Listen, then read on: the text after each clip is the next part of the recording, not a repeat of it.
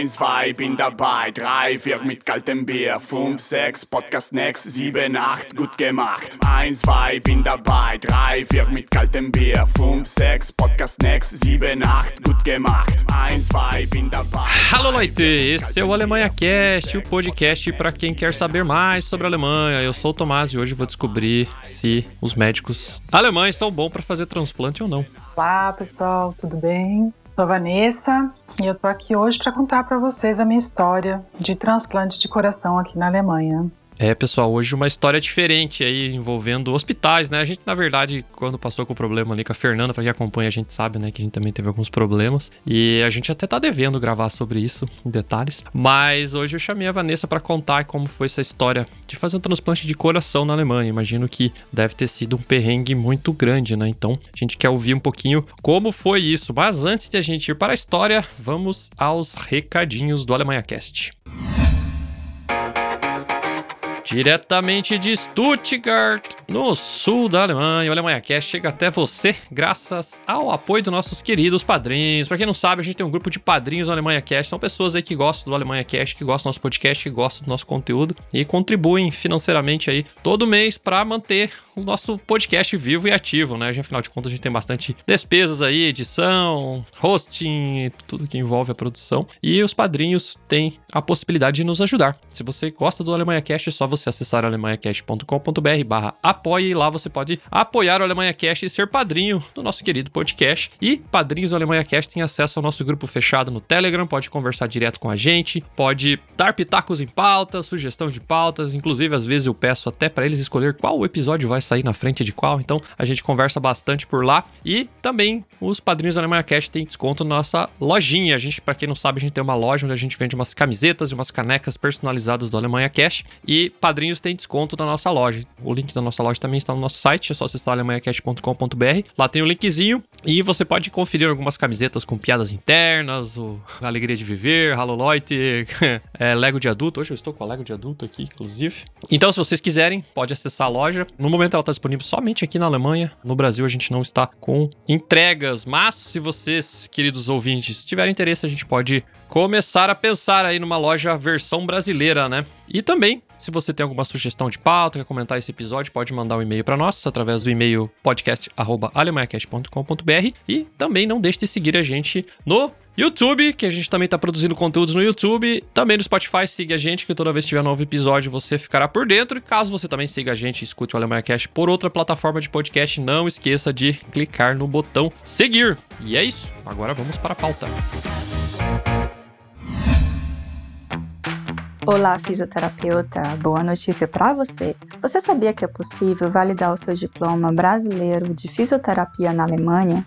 Conte com a expertise da AidBait para guiá-lo nesse processo e transformar o seu sonho em realidade. Não espere mais, dê o primeiro passo a uma carreira internacional com a AidBait ao seu lado. Stop waiting, start baiting!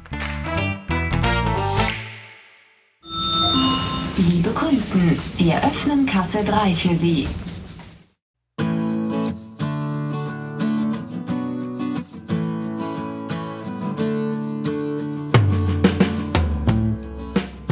Então, Vanessa, conta pra nós quem é você na fila do Biergarten. então, eu sou a Vanessa, eu sou paranaense. Somos, né? É verdade.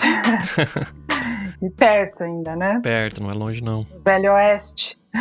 É. O meu é sudoeste, né? O meu é mais perto da, da Argentina, do Santa Catarina, assim. O teu já é mais, mais pro lado de Foz, né? Sou do Velho Oeste. É, o Velho Oeste. Moro na Alemanha já fazem 10 anos. Trabalho com alemão. Tenho uma filha de um ano e um mês. Um ano e um mês? Ah, a Matilda. Que legal. É, o meu fez dois agora. Nossos pequenininhos. Pois é. E como é que veio parar na Alemanha? Como é que veio, chegou até aqui? Meu caso foi pelo meu marido, né? Uhum. Eu no Brasil, ficamos três anos à distância, até que, é, em relacionamento à distância, até que chegou o momento né, de decidir. De decidir, né? né? Ou ficamos juntos ou nos separamos. E aí, mas eu estava na Irlanda quando eu decidi vir morar para o Brasil. Eu estava fazendo intercâmbio lá. Eu não vim direto para a Alemanha. Eu fiquei um tempo na, na Irlanda. Ah, vocês se conheceram no Brasil, mas você estava na Irlanda. É isso? E é, depois de um tempo, quando eu terminei a faculdade no Brasil, aí eu fui pra Irlanda fazer intercâmbio. E aí nós Hum. ficamos um pouco mais próximos. Sim, já é mais fácil, né? Isso, conseguimos nos ver é, mais frequentemente e daí que surgiu, né, daí que nós decidimos ficar juntos mesmo, ele me pediu em casamento e, Legal, legal. e aí eu vim para a Alemanha. Entendi. Mas chegou aqui então, agora 2013 você chegou aqui na Alemanha. Isso, em 2013. Uhum, Em 2012 eu estava na Irlanda. Aham. E sabia alguma coisa de. De alemão, não. Não sabia nada. Inglês. Eu sabia poucas palavras porque meus pais falavam alemão em casa. Ah, entendi. A minha avó praticamente só falava alemão. Uhum, Não sabia nem muito falar português. entendi. Mas é aquele alemão antigo, né? Aquela dialeto, muitas palavras nem existem mais, né? É, ou foram criadas, né, no Brasil, né? Mas uma noçãozinha eu tinha, assim. Então, Uhum. ajudou com certeza no aprendizado do idioma. Você acha que o, o ouvido já estava um pouco mais treinado, né? Eu imagino. Pouco sim, com certeza. Uhum, entendi, entendi. Legal, legal. E aí chegou. Onde é, qual cidade você mora mesmo? Aqui na Alemanha? Aqui na Alemanha, em Wuppertal, Isso fica perto da onde? perto de Colônia e Düsseldorf. Hum, ok. Wuppertal é a cidade do Schwebebahn, do ônibus voador. É o nosso orgulho aqui de Wuppertal. É, orgulho, né? É tipo no Brasil, né? Toda cidade, pelo menos, não sei, né? No sul do Brasil, pelo menos, o pessoal fala que é a capital de não sei o que, né? Toda cidade é a capital nacional de alguma coisa, né? Com certeza. Tem que ter alguma coisa. Tem que ter alguma coisa pra mostrar, né? Legal, tá. Mas então conta aí como é que começou essa história toda aí. O que, que aconteceu com a sua saúde que veio a, a calhar num transplante de coração. Para contar para vocês essa história, eu tenho que voltar um pouquinho no passado. Uhum. E até né, me surpreendeu chegar né, nesse passo né, de um transplante, mas acontece, né? A gente não controla tudo o que nos acontece, né? Sim. Então, a primeira vez que eu tive início de problema cardíaco foi quando eu tinha 14 anos. Uhum. Estava no Brasil, né, né, morava na época com, né, com a minha família e na educação física na escola eu sentia muita falta de ar. Então, meus pais me levaram num cardiologista. Eu não lembro muito bem do diagnóstico, né? Só que o cardiologista falou: "Teu coração bate a galope", né? Ele é um pouco irregular. Mas não foi necessário fazer nenhum procedimento. Uhum. Só precisei cuidar muito com infecções de garganta. Ok. Então eu tomava, fiquei por alguns anos tomando penicilina. Vixe, doída. Então isso era para evitar assim, infecções, porque infecções no geral podem afetar o coração, né? Mas enfim, não aconteceu nada, assim, vida que segue, eu me sentia bem, normal. E o tempo foi passando e eu né, não tive maiores problemas. Uhum. Até que com 27 anos, aí eu estava na Irlanda, foi em 2012. E eu estava morando lá, fazendo intercâmbio. Um dia de manhã, na mesa do café da manhã, eu estava com uma colega e eu passei mal. Eu quase desmaiei, Uhum. comecei a suar frio Caramba. e eu vomitei. Então, deu uns cinco minutos assim que eu né, fiquei nessa situação, mas normalizei. né, Voltei, fiquei bem de novo, só que a partir daí meu coração ficou acelerado. Antes estava irregular, depois desse dia acabou ficando mais acelerado. Daí era mais ou menos isso. Era assim, nada grave, era um pouco irregular, batia um pouquinho mais é, rápido do que um coração, né, como se fosse normal, mas não era nada assim que fizesse algum é, dano na minha saúde, né? Foi Uhum. o que foi me passado. Só que esse dia na Irlanda, eu passei mal, aí eu liguei pro seguro-saúde, fui pro cardiologista e de lá me encaminharam direto pro hospital. Alguma coisa não estava legal. Uhum. Mas eu, no meu caso, eu fui até a pé para a clínica porque eu achei que era que não era nada, né? Aí eu fiquei internada na Irlanda. Eles fizeram uma anestesia é, geral, fizeram a cardioversão, que é dar um choque no peito do paciente para batimento voltar ao normal, né? E me passaram medicação e me liberaram. E eu fui para casa. Então não foram feitos exames mais aprofundados, né? Uhum. E eu também não achei que tivesse tudo bem. Então, a partir Entendi. Mas só nesse meio tempo lá de quando você era adolescente que você teve esse problema, né? Que você viu que tinha o problema até acontecer, né? Esse mal aí. Você praticou exercícios físicos? Como é que foi essa tua jornada? Você sofria com alguma Sim. coisa e tal? Como é que era? Não, não, não sentia nada. Normal. Eu tive uma adolescência normal, início de vida adulta normal. Eu fazia atividade física, fazia academia. Uhum. Então eu não sentia mais essa falta de ar. Eu não. Entendi. eu realmente não sei o que aconteceu naquela época. É vida normal, vida normal. Oh, ok. Eu acredito que sim, eu tinha já alguma predisposição para ter problema cardíaco, talvez até familiar, porque na família realmente tem bastante Uhum. casos, né? Entendi. Enfim, o que eu tive na Irlanda e que eu fui descobrir quase um ano depois foi um pequeno infarte. Caraca. Só que lá não foi identificado na Irlanda, né? Então, Uhum. só fui descobrir depois, quando eu já estava na Alemanha, um ano depois, quando eu novamente passei mal, né? Entendi. Aí começou essa jornada. Que quando eu, né, eu já. né, logo depois do que aconteceu na Irlanda, eu fiquei bem de novo. Né? Me passaram medicação e nesse meio termo, nesse meio tempo eu continuei morando lá. E aí meu marido pediu em casamento, daí eu vim morar na Alemanha. Daí quase um ano depois eu já estava aqui. Novamente, um dia de manhã eu acordei e me senti mal. Né? Tontura, não conseguia levantar da cama. Fraqueza. Aí eu fui para o hospital. E aí eles identificaram novamente um- uma irregularidade no coração. Ele estava acelerado. Caso arritmia cardíaca. Nossa. E aí então que eles começaram a fazer exames mais aprofundados, né? E aí eles me perguntaram: você tem uma cicatriz no coração? Você teve um infarte? E eu falei que eu, que eu, que eu saiba não, né? Mas aí então que eu lembrei realmente foi o que aconteceu na, na Irlanda. Tive um pequeno infarte do miocárdio, foi Uhum. por sorte bem pequeno, porém já ge- gerou um dano assim é, grande, né? Começou a me dar arritmia cardíaca a partir daí. Entendi. Mas aí quando você chegou na Alemanha, porque aqui o pessoal sempre comenta que às vezes eles demoram um pouco pra começar a investigar, né, os problemas, né? Mas aí você relatou que teve os problemas e tal, como é que foi essa parte aí? Porque o que eu ouço muito do pessoal aí é que eles são bem mais reativos do que proativos, né? Então quando dá o problema é que eles vão realmente tentar dar uma olhada e tal, como é que foi no teu caso? No caso, como eu já cheguei com o problema, né, já já identificaram na hora, né, que eu estava tendo uma arritmia cardíaca, tentaram ver o porquê. Uma pessoa tão nova, né, na época eu estava com 27 anos, 28, Uhum. por quê, né, para poder fazer o tratamento adequado, corrigir o problema, né.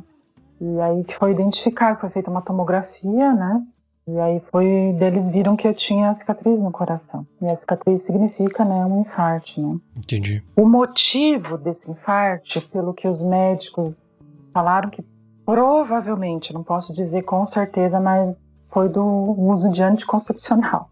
Cuidado, mulheres, pode causar um trombo, né? Talvez foi isso, né? Foi um pequeno trombo, né, que, que danificou ali a veia e Caraca, que loucura.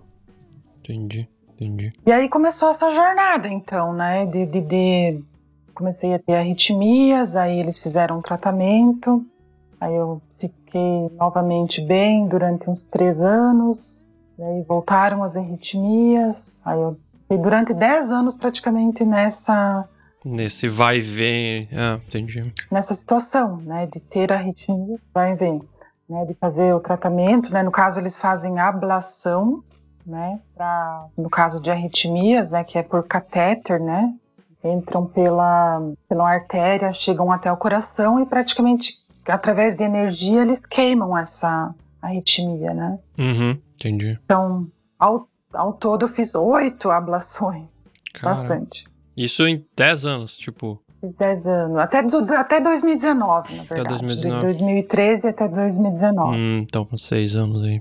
É, ok, bastante. Eles perceberam, hum, tá surtindo muito efeito fazer essa ablação também, né? Porque sempre volta. Pois é, pois é. E daí foi aí que eles começaram a cogitar de fazer um transplante. Ou teve outros, porém. Ainda não? Ainda, ainda não, porque o transplante é o último recurso, né? Uhum. Então eles tentaram uma outra terapia, que foi com o implante de um desfibrilador no meu peito. Ah, certo. Isso, um CDI. É uma outra terapia, né? Então eles tentaram com essa em 2019. Né, que desfibrilador é aquele aparelho que dá um choque no paciente, sim, né? sim. Que normalmente a gente vê nos filmes dá um, um só que ele pode também ser implantado, né, para dar um choque no paciente acordado, porque Mas dói dá? Como é que é esse negócio aí? infelizmente eu tive, né, sete choques, já conto como foi. Não é que dói, mas é traumatizante. Hum, entendi. É muito forte. Mas ele vai monitorando o ritmo cardíaco e se tá errado, ele vai lá e dá o choque daí. É, e, na verdade ele faz algumas tentativas Uhum. com impulsos. Se o impulso, esses impulsos pequenos, o desfibrilador ele não consegue resolver, daí ele dá um choque. Entendi. Primeiro ele tenta, porque né, assim, a intenção não é ficar dando choque no paciente, né? Porque é- realmente não é legal. Mas ele tá ali para praticamente salvar a vida do paciente, né? Uma arritmia pode ser maligna, né? Então, no meu caso, ela veio bem forte para levar um choque, né? Hum. Então, o que, que aconteceu para eu chegar a levar os choques, né? Então, eu sei que em 2019 foi implantado o- o- esse CDI, né? Assim, por, por uma precaução, né? Para no caso de eu, se eu estar viajando e me sentir mal, eu, né? O CDI tá ali para isso, né? Para salvar o paciente numa situação assim mais é, delicada. Porém, o meu coração ainda, apesar de todos esses é, né, das arritmias, ele ainda era forte, não era um coração insuficiente. Uhum. Tipo, a força dele tava boa, só o, a- o ritmo que ele funcionava que não era o certo, né? Isso. Mas era um, um, né, ele estava tamanho normal, ele estava é, bombeando normalmente, né? Então, apesar disso. Hum. Só o reloginho não tava certo. É, Só que ai, eu ainda tinha vontade de engravidar, né? Porque né, não tinha sido possível nesses 10 anos e eu conversei com os meus cardiologistas, né? É possível ainda com o meu problema? E os cardiologistas falaram sim.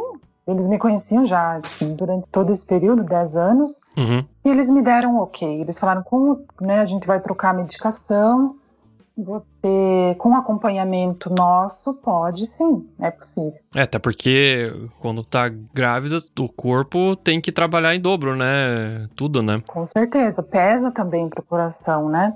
Sim. Por isso eu também perguntei, né? Não, não tomei essa decisão sozinha. né, E até porque o coração ainda bombeava bem, então me liberaram. E eu engravidei em 2021, final de 2021.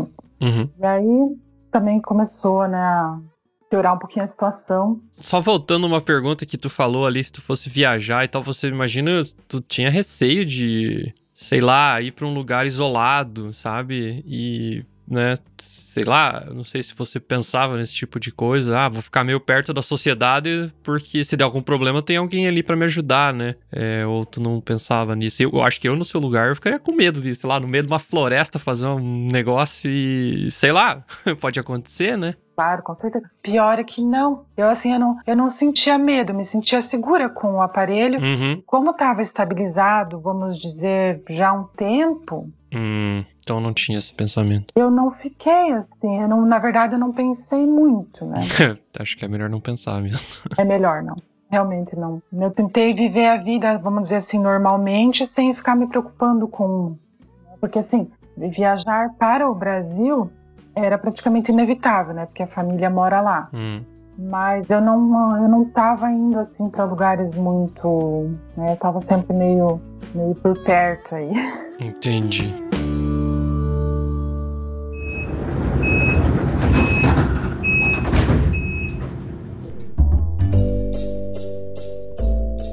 Não tem nada pior quando você precisa pedir direções ou você precisa dar direções e você não sabe falar nem direita, esquerda, direto. Bom, é isso que eu vou te ensinar agora, como falar sobre essas direções em alemão. Eu sou a Lud Fonseca, professora doutora especializada no ensino de alemão para brasileiros. Eu fundei a escola de alemão que mais cresce neste país, o Clube de Alemão. Se você quiser aprender alemão de uma forma diferente, de uma forma clara, objetiva, lógica e muito eficaz, vem conhecer o clube, vem fazer um tour gratuito na nossa plataforma para você entender como tudo funciona. É só você falar com um dos nossos agentes. E agora, bora aprender a falar esquerda, direita e reto. Esquerda, eu vou falar links. Links. Links é esquerda ou à esquerda também. Rechts é direita ou à direita. Rechts. De novo, rechts. E se você quiser dizer reto, né, no sentido de sem virar reto, vai ser gerade aus. Gerade aus. Gerade aus. Então, vá para a esquerda, gehen Sie links. Vá para a direita, gehen Sie rechts. Vá reto, gehen Sie geradeaus. Nächste Station Universität. Ausstieg in Fahrtrichtung rechts.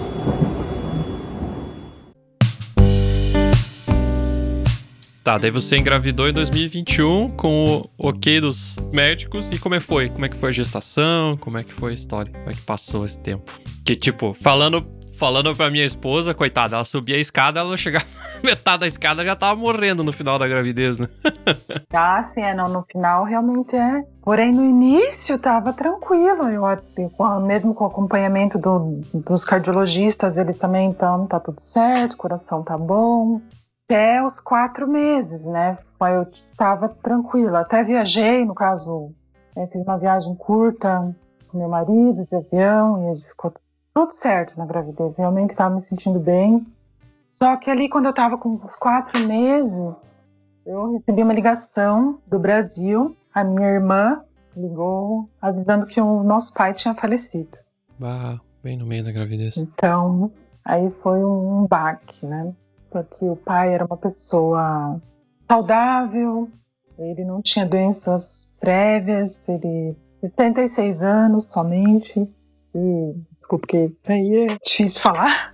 Hum, imagino. Teve um infarto fulminante e faleceu. Bah. De novo coração, né? Quando se falou, achei que ia ser corona, né? Porque era bem no meio do corona. Falei, ah, pegou corona e deu alguma coisa, mas não. E aí, né, como eu falei, né, a família familiar, somente do lado da família do meu pai, realmente tem bastante casos, assim, de, de problemas, né, cardíacos, né? A gente já tem um pouco isso na família, né? E aí, enfim, eu perdi meu chão, né? Porque meu pai estava feliz, né? Com a gravidez, ia ser vovô novamente, né? Então, aí o que que acontece? Nessas horas a gente, a gente quer estar perto da família também, né? Uhum. E eu já, eu não consegui ir pro velório. Aqui no Brasil normalmente já acontece logo após o falecimento, né? E aí eu perguntei para os meus médicos, né? Posso viajar, viajar para o Brasil? Né? Eu expliquei a situação e eles falaram sim, pode.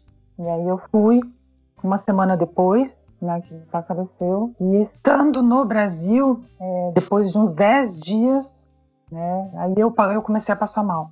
Novamente, levantei um dia de manhã, estava tomando café da manhã, senti uma tontura por alguns segundos e aí eu levei o primeiro choque, CDI.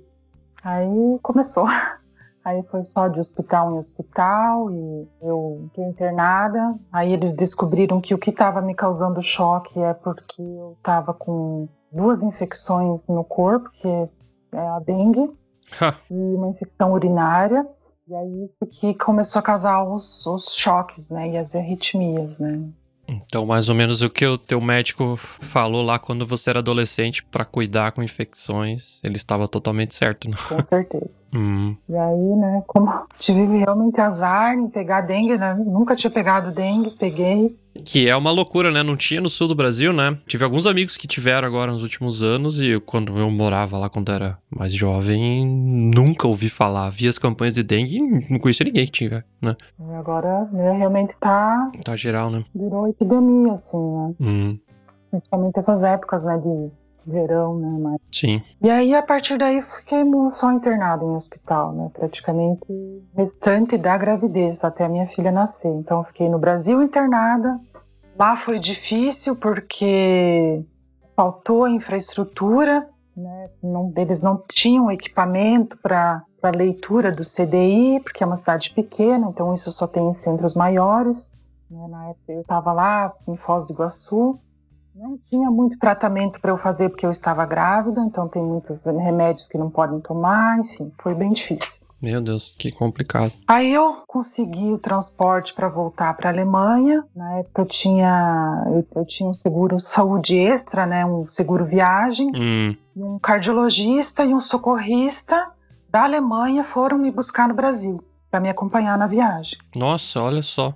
Então é legal ter esse seguro extra, sabe? É um seguro viagem que pode ser feito extra, né? Então É, a gente tem também, mas na- lógico, eu nunca precisei algo que nem você, espero nunca pre- precisar. é melhor não precisar. Mas eles buscam. Sim, quando eu fiquei doente lá, alguma coisa, eu mandei a fatura, reembolsaram tudo, né? E eu não sabia que tinha essa opção também. Que interessante, viu? Que, que bom, ó. Fica a dica aí, pessoal. O pessoal vai pro Sim. Brasil, pode acontecer qualquer coisa. Brasil onde for, né? Qualquer viagem pode acontecer alguma coisa. E, poxa, interessante.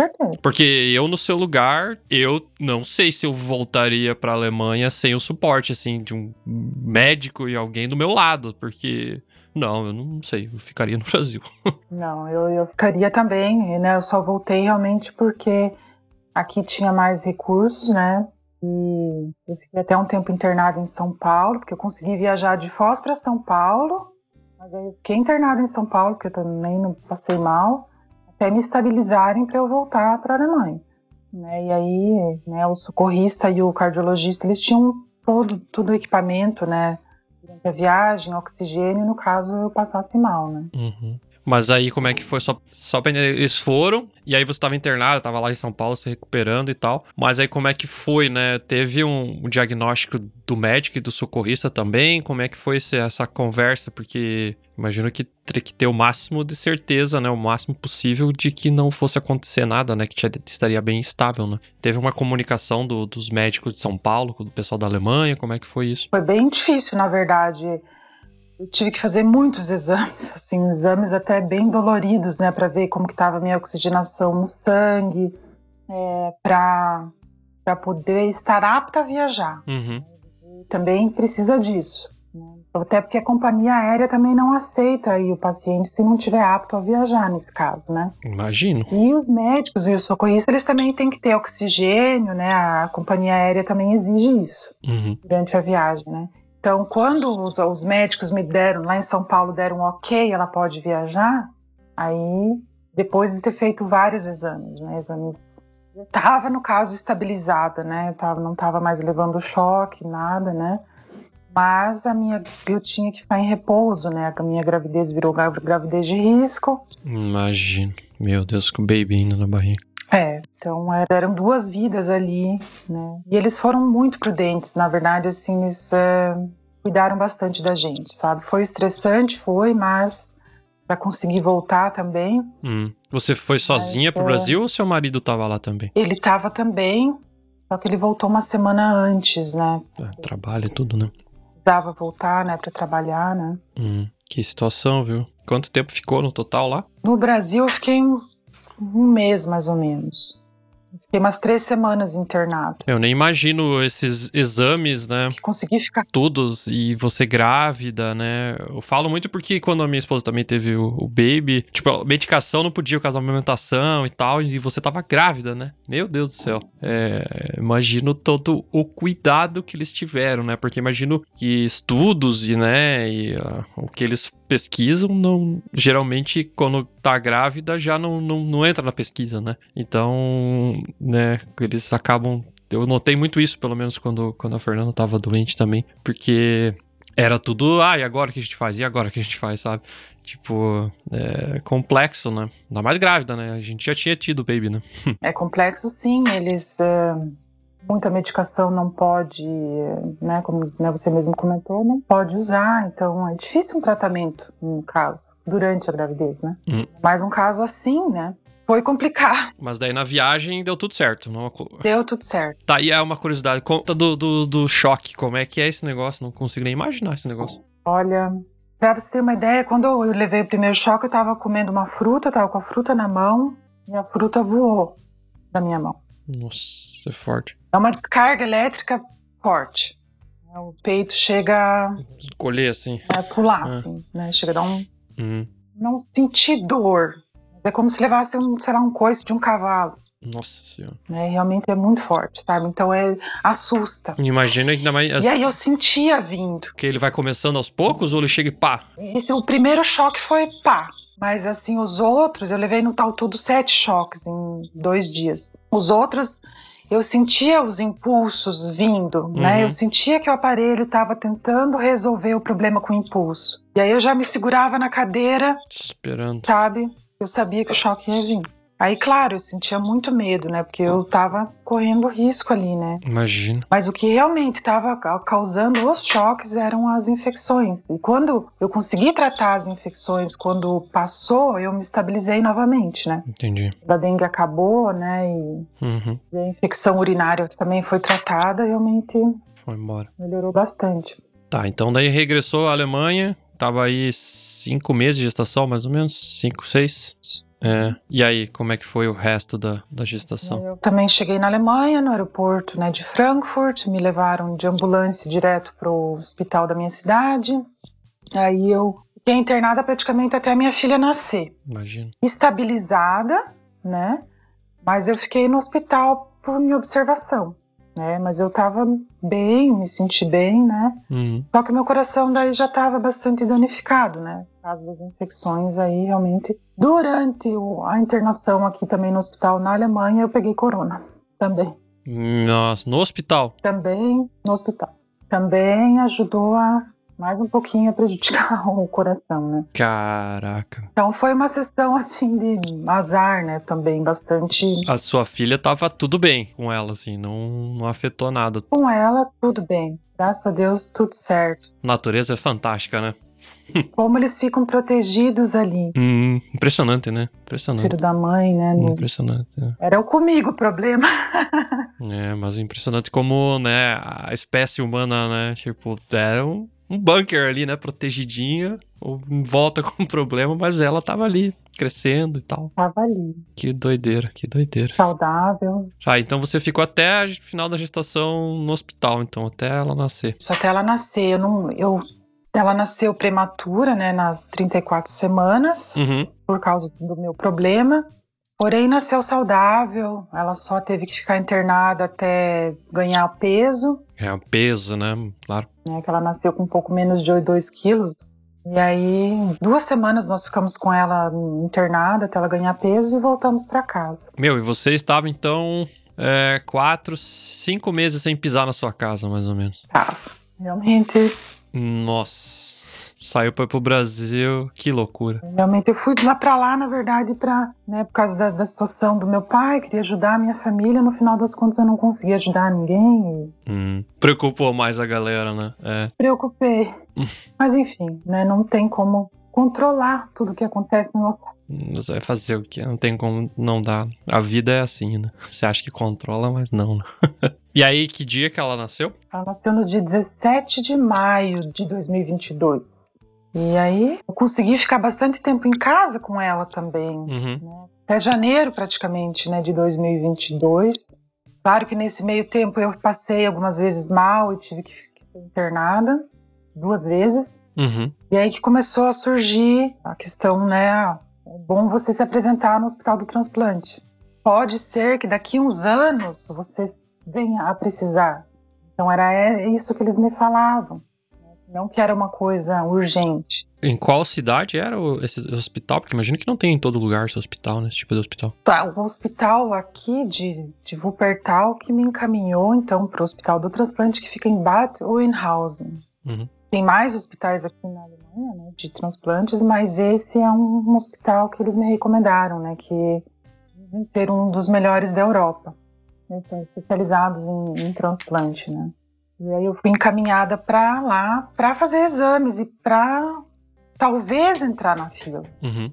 daqui uns anos. Isso que foi me passado, né? Aí eu fui fazer os exames aí no começo de janeiro desse ano. Aí fiz os exames e no dia 11 de janeiro eu fui liberada e aí eles falaram, você vai entrar para fila. E a partir do momento que chegar um coração, aí a gente vai te ligar. Aí eu, na verdade, eu me assustei, porque eu não achei que eu precisasse já. Pois é, porque o pessoal no outro hospital falou, ah, quando der e tá, vai lá ver. E aí os caras, você já foi lá e já, não, quando vier aparecer um coração já é teu. Nossa senhora, como assim? Isso. Como assim? Realmente, eu, como assim? É. E aí teve, né, todo o esclarecimento, né, vem o coordenador do transplante e ele explica como que funciona, ele coloca à disposição para dúvidas, Uhum. né? Eles explicam sobre a cirurgia, tem que assinar vários termos, muitos termos, né? Que risco de morte, enfim. é, Normal, né? Transplante não é uma cirurgia, Simples, né? né? Tem que aceitar. E aí foi, né? A minha vida também mudou dali de uma hora para outra, uma situação diferente. No dia 11 de janeiro eu fui liberada para vir para casa. Depois dos exames, eu poderia esperar em casa pelo transplante, né? Muitos pacientes precisam esperar no hospital. Por sorte, eu poderia, eu poderia esperar em casa. Hum, tava mais estável já, né? No teu caso. Hum. Tá. Uhum. Dia 12, eles me ligaram, dia 12 de janeiro, olha, a partir de hoje você está oficialmente na lista. A qualquer momento podemos te ligar. Então você fica com o teu telefone ligado 24 horas. Caraca. tá, nós. Que loucura, né? É. E aí você pensou o quê? Ah, vai demorar. O que, que você pensou? Sim, eu pensei, né? Vai demorar. É, toda história com o transplante é algo demorado, né? Não é tá aí, né? E aí é um turbilhão de coisas na minha cabeça, porque com a filha pequena, preocupação, né? Eu tenho uma responsabilidade agora como mãe, Sim, né? Eu imagina. preciso Imagina. ficar bem. E ela tinha oito meses, mais ou menos, né? Oito, nove meses, né? Bem isso. Pois é, tá pequenininha ainda, né? Então eu fiquei assim, E você tava fazendo acompanhamento psicológico? não, Não. não, mas não estava ainda, né? Eu tive acompanhamento psicológico enquanto eu estava internada, né? Durante a gravidez, mas aí depois, é, não, né? Até demora para conseguir, né? Um psicólogo na Alemanha, né? A dica é psicólogo brasileiro aí online, e é isso aí. Ah, é verdade, também. Até que é melhor, até pra- por falar em português é mais fácil, eu acho, né? Fazer terapia. Pois é, Enfim, eu entrei para a lista no dia 12 de janeiro. E aí eu ainda estava assimilando essa informação, né? Pensando, né, no que eu queria perguntar, porque eu tinha várias dúvidas, né? Então eu às vezes ligava para o coordenador e fazia pergunta, depois outro dia tinha mais dúvidas, enfim. Dez dias depois me ligaram, no dia 22 de janeiro. dez dias que tinha um coração pra você. Dez dias. Não acredito. Dez dias. Domingo à noite, gente, eu tava dando mamar pra minha filha, o telefone toca. Aí eu já vi Número. apareceu no meu celular Battle Haugen, né? Que era, eu sabia que era do hospital. Aí eu já, aí eu já sabia, na verdade, né? Dez dias. Falaram, olha, Vanessa, é Talbach, né? Tem um coração aqui, tem um para você. Pergunto se você quer ou não, né? No caso, na- jamais passou pela minha cabeça dizer não, né? Hum. Mas eu não, não fiquei feliz. Cara, porque dez dias, eu, é, nossa senhora, dez dias eu tava eu fiquei em choque, né? Não- nem assimilado o que aconteceu ainda, né? Tipo, o que viria a acontecer, ou tudo, né? Então eu fiquei em choque, eu pensei, né, o que eu faço, né, agora, eu, né, liguei pro meu marido, meu marido estava trabalhando, ele teve que pedir para um colega vir e ficar no lugar dele, para ele poder vir para casa ficar com a nenê, porque dali uma hora eles iriam me buscar. Então eu tinha uma hora para fazer as malas e me preparar para ir para o hospital. Que loucura. É porque imagino que você chega um, ó, o órgão lá, é, Uma- A ligação vem e você tem que ir. imagina, chega o órgão lá também, eles têm que acelerar o máximo que der, né? Na verdade, eu tinha que estar lá antes do órgão chegar, né? Então, porque a cirurgia mesmo foi no dia seguinte, no dia 23. Uhum. E aí, eles, só que eles me buscaram já no dia anterior para todo esse e tal. preparo, né? Hum. Porque não tem muito tempo. Quando o órgão chega, eu praticamente já tenho que estar na mesa da cirurgia, né? Meu Deus, que loucura. Eu fui para lá no dia 22 à noite, um carro de bombeiro veio me buscar. E no dia seguinte, a cirurgia aconteceu às 5 da tarde, do dia 23 de janeiro. Nossa, é, A única coisa que eu lembro desse dia foi que eu tomei banho de manhã. No resto eu tenho um branco, eu não sei o que aconteceu. Nossa, eu não consigo nem imaginar, né? Você com a filha pequena e sabendo do risco dessa cirurgia, eu não imagino como foi o, o, o beijo de despedida. Eu tô indo pro hospital, filha, e. Meu Deus do céu. Na verdade, assim, meio desesperador, pra ser bem sincera, né? Era um, na verdade, assim, foi, era uma mistura de esperança, assim, sabe? Medo, mas, né, e de, de gratidão também, né? Claro, né? claro, claro. Apesar de eu não ter ficado feliz por ter sido tão rápido, É, mas se é pra ser, é pra ser, né? mas na hora eu sabia que eu tinha que ir. Só fui, como se diz. Cara, que loucura. E aí foi, daí no dia seguinte, é, bom, os exames, as coisas já estavam tudo meio feito, né? Porque tu já tinha feito toda né, a análise antes, 10 dias antes, né? Então imagino que parte do exame não deve ter sido tanto, tanto complexo nesse um dia antes da cirurgia, né? Porque você já tinha feito tudo pouco tempo antes, né? É, já estava tudo preparado. Tava tudo preparado, né? Eles fazem esse preparo já antes, né? Porque a partir do momento que entrou na lista pode acontecer a qualquer momento, né? E no final da história você deu sorte, sorte de aparecer um compatível logo de cara, assim, né? Porque imagino que também deve ser bem difícil, né? Achar compatibilidade, né? Normalmente demora. Por que, que aconteceu isso comigo, na verdade? Porque o meu tipo sanguíneo é um pouco mais raro. Ele, eles até me explicaram isso, né? Só que o que, que acontece? Aí, no caso, pode ser um pouco mais rápido, mas pode também demorar mais. Só que eles falaram, quando aparecer um doador compatível com o seu tipo sanguíneo, provavelmente é para você, porque eu acredito que eu era a única analista com esse tipo sanguíneo, né? No caso, era o AB positivo. Uhum. Muito rápido, realmente. Eles mesmo depois falaram, normalmente não temos casos assim. É que tu passou por tanto perrengue que eu acho que Deus falou assim: vou mandar o coração pra essa pessoa logo. Chega, chega, chega de vamos sofrer. resolver logo os Não problemas. aguento mais ficar olhando esse caso aqui. Eu. Tá, e aí, como é que foi? Bom, cirurgia você não tem nem ideia, né? Como é que foi e tal, mas quanto tempo durou? Como é que foi? Imagina, o dia inteiro trabalhando, não sei. No dia, o que eu lembro assim, a equipe que fez a minha cirurgia também foi lá buscar o coração. Uhum. Eu não sei onde que foi, eu não sei nada do meu doador, porque essa, situação- é, essa informação é sigilosa aqui na, na Alemanha, mas pode ser de outro país, né? Então essa equipe ela vai até o, o local onde está o doador e faz vários exames também, né? No, né, verifica se o coração está em ordem, verifica a questão da compatibilidade, retira o órgão e traz pro receptor, né? Então, enquanto eu estava lá durante o dia esperando, aguardando a, a cirurgia, eles estavam lá buscando o órgão, né? E aí quando eles estavam praticamente voltando, aí que eu fui para a sala de cirurgia já. Então, né, eu precisaria estar lá já praticamente sedada quando o coração chegasse.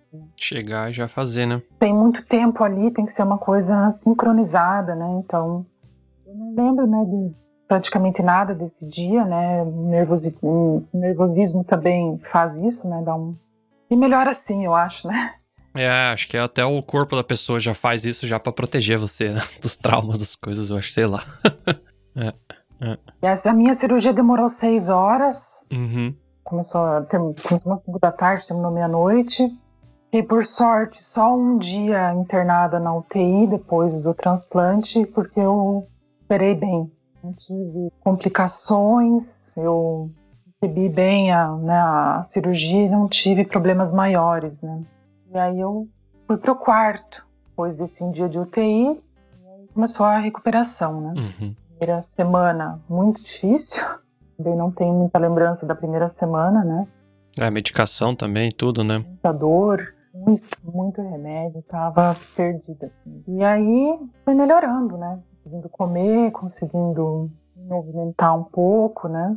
É muita dor no peito, que dificulta né, levantar da cama e eles precisam cortar praticamente todas as costelas, né? Para chegar até o coração, né? Então Sim. parte muscular e dos ossos aqui no peito é, é bem complicado. Hum. Demora bastante essa recuperação. Imagino. De quanto tempo? E aí começa também, né, depois da cirurgia, a batalha, né, para não ter rejeição do órgão, né? Então, Mais um risco, né? E quanto tempo fiquei um mês internado, no mês? um mês internada, né, e me liberaram da casa, né? Antes de ser liberada, eles fizeram a biópsia Uhum. para ver se eu estava tendo rejeição. A minha, o meu grau de rejeição foi um R, né? Tem um R, dois R's, três R's. Que três R's é ruim, aí precisa fazer tratamento, né? Com medicação para reverter o caso. No meu caso deu, por sorte, um R, não precisa fazer nenhum tratamento. Aí eu pude ser liberada. Grau pequeno, assim, de rejeição. Entendi. Que loucura, um. E aí começa a nova vida, né? Meu Deus do céu. Não consigo nem imaginar isso. Nem eu acredito às vezes, mas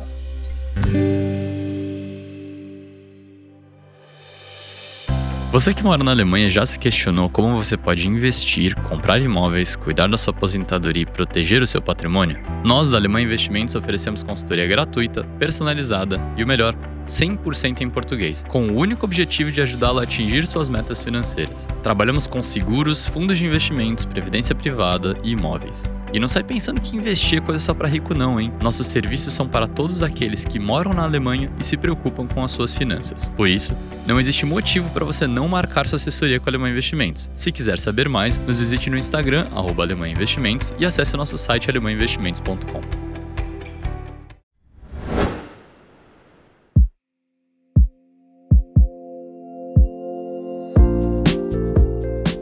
Mas aí como é que foi, é, tipo, do teu corpo, assim, como é que foi a evolução da recuperação? Que, que dores, tipo, hoje você sente ainda alguma coisa? Como é que foi isso? Tu teve que, sei lá, respiração, te passar exercício pra respirar? Eu não tenho nem ideia como é que é esse processo aí, porque Afinal, também ficou um mês internada e tal, já a parte muscular também já fica prejudicada, né? Fica sem se mexer muito, né? E tudo isso. E como é que, como é que foi isso? Faz fisioterapia e tal? Como é que faz? Lá é, tem todo acompanhamento, né, no, no Hospital do Transplante, eles têm nutricionistas, né, porque a alimentação muda, né, tudo muda depois do transplante, né. É, tem fisioterapia, tem psicólogos, né, aí eu também tive apoio psicológico. Aí aos poucos você vai começando a caminhar com a ajuda dos fisioterapeutas, né, a respirar novamente, né, a melhorar a parte respiratória, que também, né, tudo prejudica, desregula um pouco, né. Sim, sim, imagino. Tinha esse acompanhamento diário, Uhum. né, vinha fisioterapeutas todos os dias, então iniciou com exercícios de respiração, aí depois levantando um pouquinho no canto da cama, depois andando com a ajuda de um andador, até conseguir andar sozinha, até passar para exercício com a bicicleta ergo- ergométrica, e aí aos pouquinhos né, pegando um pouco de firmeza para ir se librado para casa, né. Isso tudo é difícil, né? Cansava Nossa, demais tudo, né? É uma cirurgia muito grande, um, um órgão novo, a medicação muito pesada. Então falta ar, falta a musculatura. Eu perdi praticamente, perdi muitos quilos. Eu tá, né? Sim. Perdi praticamente toda a musculatura. Então foi a passos de formiguinha, né? Uhum. E voltando para casa, essa rotina continua de exercícios, né? Claro que aos poucos, né? Mas eu preciso fazer diariamente, né? Caminhada, porque Tem que dar uma, uma forçada no coração também. isso. E como é que foi a filha? Como é que a mamãe Vanessa ficou esse tempo? Não... Nossa senhora. Ela ia te ver lá todo dia? Como é que foi? Olha, na verdade não pode, né? Mas eles me liberaram depois de três semanas dela vir me visitar. Ficou três semanas sem ver. Conversando com os médicos, né? A equipe muito bacana também, né? Ela, claro, ela teve que fazer teste de Covid. Eles nos isolaram, né? Fizeram praticamente um isolamento para eu poder receber a visita dela, né? Eu acredito que sim, a, a minha vontade de ficar bem, de, de cuidar dela, minha preocupação com ela também me deu força para melhorar rápido. Sim, imagino, porque você. Nossa, ela precisa de você, né? E você precisa dela, né? Então, fazendo o paralelo de novo com a Fernanda, era isso. Ela tava lá, deu infecção generalizada, tudo. Ela ficou muito mal. Eu achei que ela ia embora, na verdade. E, e daí, quando ela tava malzona, eu falei, Fernanda, temos um menino em casa, o menino tá aqui, tem que cuidar dele e tal. E eu acho que isso dá um, dá um gás, né? Com certeza isso dá força. Hum. Acredito que a gente como, né, não, não vou falar só como mãe, como pai também, né? Nessas horas a gente não pensa nem muito na gente, a gente pensa no filho, né? É uma, uma responsabilidade, né? É um amor que nos move também. Sim. Então isso, isso realmente me deu força para também me manter calma, sabe? Por sorte, a minha filha ela é super tranquila, então ela ficou bem, sabe? Ela ficou bem com a mãe, com o meu marido e na, a minha sogra que ficaram cuidando dela no período que eu fiquei internada, né? Porque a minha mãe, ela estava no Brasil, né? A minha família estava lá. Então isso também foi difícil para mim, sabe? Nessa distância da mas no final das contas eu tinha que ficar internada sozinha, né? E eles me deram esse apoio, né? Uhum. Mesmo estando longe, sabe? Eu sentia sempre todos muito perto, sabe? Entendi, entendi. Me deram força da mesma maneira, né? Bom, você já estava um tempinho na Alemanha, né? Então acho que a questão do idioma não foi um problema, né? Porque é sempre um, um porém, né? É, o idioma você aprende um monte de coisa, mas você conversar coisas médicas já era complexo, né? Com certeza. Mesmo assim, eu senti algumas dificuldades, mas mesmo perguntando pro meu marido, nem ele sabia. Pois é, aí que tá. Não, não sabe, ele né? que é alemão. É, não sabe, né? Tudo questão. Sim, mas aí eu perguntava para os médicos de uma maneira que eu pudesse entender, né? No, no caso, assim. Entendi. E eles, uma equipe assim, esse hospital do transplante, olha, realmente um atendimento assim, Excelente. bom. Muito bom. Eu me senti segura, eles eram muito queridos, muito, sabe, tem todo um cuidado assim com o paciente transplantado. Não é uma, uma ala assim muito fácil, sabe? É É, acho é complexo, né? pessoas ali que é uma história assim de, de dois lados também. E o meu doador, né? Pois é, mas. essa pessoa faleceu, né? Então, assim, tudo é, é uma coisa, assim, comovente, sabe? Claro que ela não faleceu por minha causa, né? Mas as- você sente aquela gratidão pela família que disse sim, sabe? Como isso é importante, sabe? Uhum. Não tem como não pensar nisso, sabe? Sim. Passa por todo esse processo também, sabe? De lado emocional muito forte, né? Já, com certeza, né? Um coração de outra pessoa no seu peito agora é seu, né? Mas veio de outra pessoa, né? Formado e cuidado por outra pessoa. e é muito louco, né? E como é que é daqui pra frente agora? Você vai ter que fazer acompanhamento sempre? Como que funciona agora essa questão da, né, do pós-transplante aí? Além dos, das caminhadas que você tá fazendo agora. Agora é a vida inteira tomar imunossupressor no horário certinho, né? Todo transplantado precisa tomar Ah, ok. Mas pra que que é? Eu não conheço assim. Esse remédio, nós temos que tomar imunossupressores, que são remédios que abaixam a nossa imunidade, porque quando a gente recebe um novo órgão, o organismo né, tenta atacar aquilo porque ele acha que é alguma coisa errada que está acontecendo. Né? Então ele começa a querer atacar Uhum. para se desfazer desse problema. Então é preciso tomar o imunossupressor para deixar esse Esse ataque mais fraco. sistema imunológico praticamente dormindo. né? Entendi. Então, e aí a gente fica suscetível a Outras doenças, né? outros problemas, né? No caso, né, infecções, né? Então eu tenho que ter muito cuidado, principalmente esse ano. Não posso viajar para muito longe, só praticamente na Alemanha e na Holanda, que é pertinho. Uhum. Eu preciso tomar os remédios certinhos no horário. A minha rotina mudou assim bastante, né? Muitas coisas eu não posso mais comer. Mas não pode comer agora ou não vai mais poder comer? Tem algumas coisas que eu não posso comer nunca mais, né? A recomendação dos médicos daqui. Eu sei que no Brasil eles liberam, depois de um ano, por exemplo, comer sushi, que é peixe cru, né? hum, entendi. Mas aqui na Alemanha eles não liberam. Já falaram, pro resto da vida não.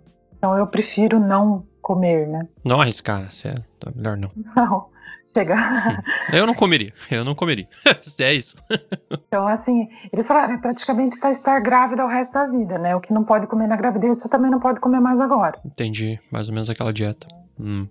Muitas coisas, ou, por exemplo, plantas. Eu tinha plantas em casa, não posso mais ter plantas em casa, porque a terra tem fungos, né? Então pode dar problemas. Olha só. Talvez até animal de estimação seja melhor não ter. Animal de estimação é, também tem, pode ter, mas aí tem que ter a conversa primeiro com os médicos para as precauções.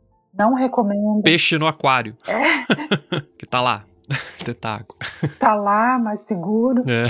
Que loucura. Mas eu, eu acho que também teria que trocar a água do aquário diariamente, porque Não, a água daí você, você não pode trocar água. Tem que deixar outra pessoa trocar. que loucura, né? Nossa, tem coisa que você nunca imagina, né? Que mas faz, faz sentido, né? Mas nunca para pra pensar, né? Mas aí. eu também não sabia, né? Eu Sim, dá bem, né? Que ninguém sabia.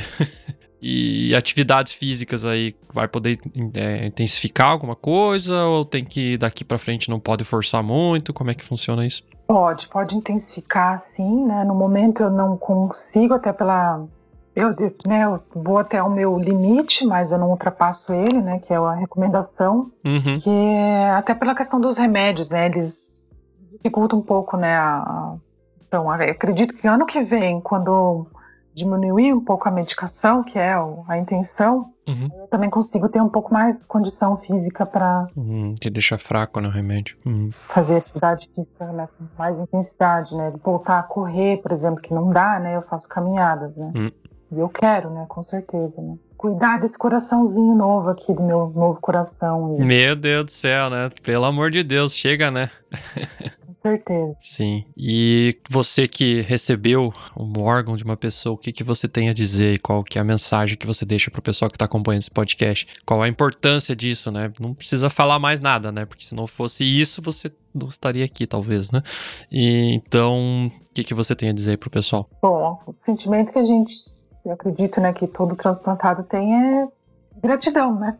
Por ter conseguido, por uma família ter, ter falado sim, né? Porque eu acredito que também essa família, né, perder um ente querido não é fácil, né? Para esse lado, porém eles disseram sim para que outra pessoa, né, tivesse a chance de viver, né? De e isso acontece né, um caso de de um lado tristeza e o outro de esperança, né? Então É, é um ato de amor, é um ato, né, um ato assim tirar o chapéu, Sim, sabe, nesse caso. sim. Então não tem como eu não pensar na minha nessa família ou no, no meu doador, sabe? Apesar de eu não saber quem é, a gente pensa, né? A gente e assim eu digo essa pessoa, essa família, né? Não salvou só a minha vida, salvou a vida também da minha família, porque há uma filha, né, a minha filha que vai ter a mamãe, meu marido que continua tendo a esposa, a minha mãe, os meus irmãos continuam Hum. tendo a mim como uma família, né? Então é- é- envolve tudo isso, né? Com certeza. E assim, a, a importância né, disso, da doação de órgãos, é que né, realmente é muitas pessoas esperando na fila, são poucos órgãos, E é difícil, né? Todo que nem você falou muita gente não consegue. da logística, né, Pra você trazer, né, dos médicos, as pessoas têm que ir lá tirar, já tem que levar pra outro lugar e é longe, custa e tem que estar tudo sincronizado, né? É um negócio difícil, né? Bom, para primeiro pra você já ter a compatibilidade, já é de complexo. Tendo a compatibilidade, ainda você tem todo esse trâmite de fazer e fora o risco da cirurgia, é um negócio muito complexo. Então, eu acho que quanto mais gente se dispõe a, a doar, é, aumenta, né? Aumenta a chance desse sincronismo todo funcionar, né? Tem isso, né? Eu acho que existe também muita pouca campanha, assim, muita falta de informação, né, nessa essa questão de doação de órgãos e por isso também estou aqui hoje contando essa história para frisar essa importância, né, para tentar conscientizar as pessoas, né, a pensar sobre o assunto, né. Eu mesma, eu não pensava, gente, eu não Ah, pessoa não eu não era doadora não porque eu não queria, é porque eu não tinha avisado ninguém. Eu não falei pra ninguém, olha, eu quero ser doadora caso. Hoje eu sou, né? Mas é na correria do dia a dia você não para às vezes para pensar nesse assunto, não faz parte da sua vida. Uhum. Então não estou dizendo de todas as pessoas, mas estou dizendo o meu caso. E talvez tenha muitas pessoas por aí como eu, né? E porque alguém precisa saber. Você não precisa ter uma carteirinha de doador, mas alguém da sua família precisa saber, porque ainda temos muitos nãos, né? muitos. Então isso deixa de, de salvar a vida de muitas pessoas, né? Muitas pessoas estão na fila esperando, né? a fila é grande e muitas pessoas não conseguem Sim. tem. Eu fui privilegiada, realmente privilegiada, abençoada por ter conseguido tão rápido. Hoje eu vejo dessa forma, né? Apesar de quando eu recebi a ligação ter ficado em choque, mas hoje eu vejo, nossa, que sorte a minha. Nossa, fazem cinco meses, né? Agora, do dia mais ou menos da gravação.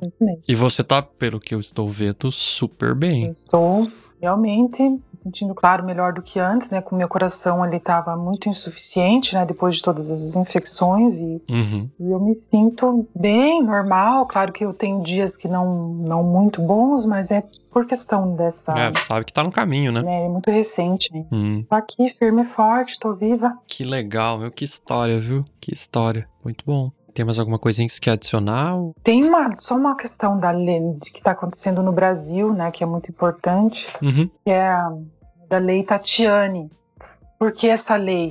Uma moça de 32 anos no Brasil, ela faleceu depois de dois anos de espera por um transplante de coração. Ela não aguentou. Então, nesse período, em torno de 5.400 famílias disseram não ao transplante. Né? Então, para a gente ter a noção de ainda como existem muitos nãos, né? Nossa, 5 mil. Isso. E por que, que a gente acredita que isso aconteça? Por falta de informação. Por falta de informação, de nós informarmos os nossos familiares por ser, eh, de querermos ser doadores, né? Então, essa lei, na verdade, está em andamento no Brasil para que é, esse tema seja inserido nas escolas públicas e faculdades para levar informação, para que as pessoas possam decidir eu quero ser doador ou não. Sim, sim. Para a gente poder melhorar um pouco esses números e frisar um pouco mais essa, essa importância da doação dos órgãos, né? Sim, eu acho que se alguém só escutar esse podcast e escutar a história que você passou, com certeza vai mudar de opinião. Muita gente vai mudar de opinião. Porque. Espero realmente eu espero que ninguém precise ser doador, gente. Eu, né? Não é isso. Claro, mas a gente não tem controle, né? Mas. É... que, mas... vamos dizer, é, acontece, né? E se a, se a família disser não, né? No caso, um possível doador, a outra pessoa do outro lado também pode falecer, né? Então, poderia ter salvo alguém. Uma pessoa, um doador pode salvar até 10 vidas, né? Então, Imagina, 10 vidas, é muita coisa. É né? muita coisa. É um ato de, de amor e, e é muito importante. Pensem sobre isso e converse com seus familiares. Muito bom. Sobre o assunto. Muito legal. Eu queria agradecer a tua presença, Vanessa. Foi você que mandou a mensagem para nós falando sobre isso. Eu achei muito legal. Eu, quando li, eu falei: Nossa, manda aí o WhatsApp que eu quero, quero falar sobre isso. Quero que as pessoas saibam da importância da doação. Inclusive, muito que a gente comenta às vezes, né? A gente ouve falar muito que na Alemanha, principalmente os brasileiros reclamam um pouco do sistema de saúde, da forma com que são as coisas. É, eu né, e minha esposa, por tudo que a gente passou, a gente é contra essa opinião da, da maioria das pessoas e eu acredito que, que você também seja.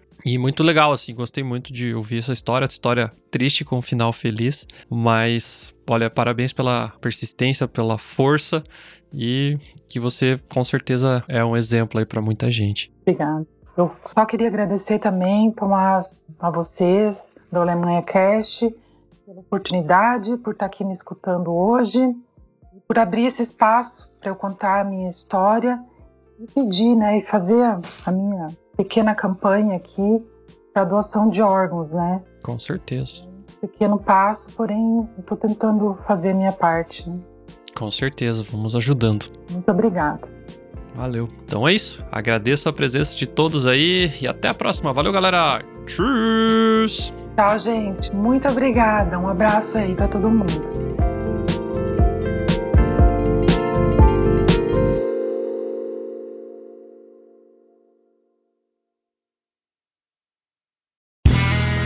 Este podcast foi editado por Play Áudios.